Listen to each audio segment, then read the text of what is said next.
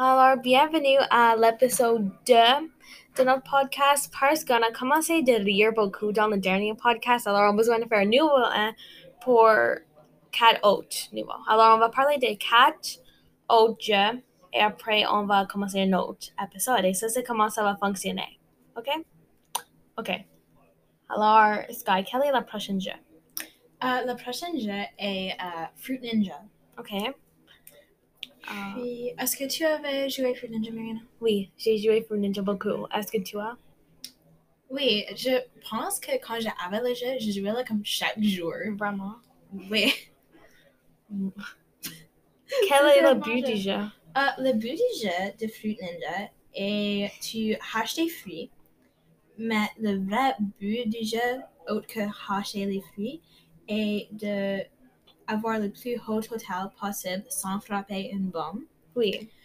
Et puis, il y a Arcade Mode, Zen Mode et le mode original. Et quels sont ces modes? Quelle est la différence? Euh, arcade Mode, Mhm. euh, il y a des fruits qui, Oui. peut- qui sont comme multicolores. Puis, parce que de ça, ils peuvent faire des différentes choses. Oui. Puis, il n'y a pas aussi tant de bombes. Mhm. Puis, dans Zen Mode, tu- il n'y a pas de bombes du tout. Oui, alors c'est comme complètement zen, comme calme et...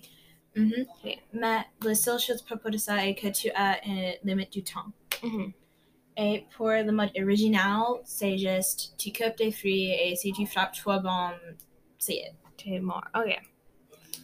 Alors oui, euh, mon opinion de ce jeu était que c'était vraiment de plaisir de jouer. C'était un jeu un peu calme mais pas trop calme, que tu pouvais juste jouer pendant que tu attendais pour ta mère ou quelque chose comme ça. Toi? Euh, je pense que c'était beaucoup de plaisir à jouer. jouer. je m'excuse. Euh, ma mode préférée était arcade mode ou zen. Je n'aime pas original. OK. Oui. J'ai joué juste mode original. J'étais juste original. Oui. OK. Alors, la prochaine jeu qu'on va parler de, parce qu'on a fini Fruit Ninja, on va parler de Angry Birds. Alors, Sky, as-tu joué Angry Birds? Excusez-moi. Oui, moi j'ai joué Angry Birds. Um, j'ai actuellement joué beaucoup de les différents types. J'ai comme joué Angry Birds. J'ai Oh. joué le. J'ai aussi joué le comme Moi- Star Wars. hein. Je pense que je sais. Et là, avec comme les autos. Souviens-tu? Le Earth- Il y avait un Mm. avec les autos. Tu Les faisais autos? comme des um, courses. Oh oui. Oui. Oh, j'ai aimé ça beaucoup. Mais j'aime l'original où tu juste comme à le comme Oui, Les ça c'est qui notre te thème lancent en préféré. l'air. Oui. Mhm. l'original. OK. Alors, Marianne, pense que tu joues Angry Birds. Alors, basiquement, tu as quelque chose qui te lance dans les airs et tu essaies de frapper des cochons verts jusqu'à il n'y a pas et ils sont tous morts. Mhm.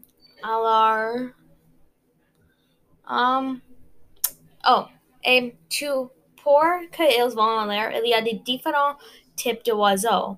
Il y a plus avec des différentes habilités et tu les lances dans les airs et après ils, avec leurs habilités ou juste en frappant leur, les, comme, les choses de construction, um, les cochons verts vont mourir et ils vont. Ça c'est le point du jeu, c'est de exterminer les cochons verts. Oui. Alors, quelle est ta opinion? Ma opinion du jeu est que c'était beaucoup de plaisir à jouer parce que euh, j'ai vraiment aimé les euh, oiseaux bleus. Les oiseaux bleus. Parce que comme dans l'air, tu pouvais comme taper sur l'oiseau, puis il tourne dans trois. Oh oui, je me souviens. Alors, il fait plus. Oui. Faisait- C'était de ma préférée parce que c'est comme, c'est comme, ça va dans un place, mais là, il comme sépare. Il sépare. Et ça cover plus. De espace, oui. Mhm. Ma, Ça, c'est pourquoi elle est ma préférée. Oh, À oui. toi. ma préférée était le jaune qui pouvait aller plus vite.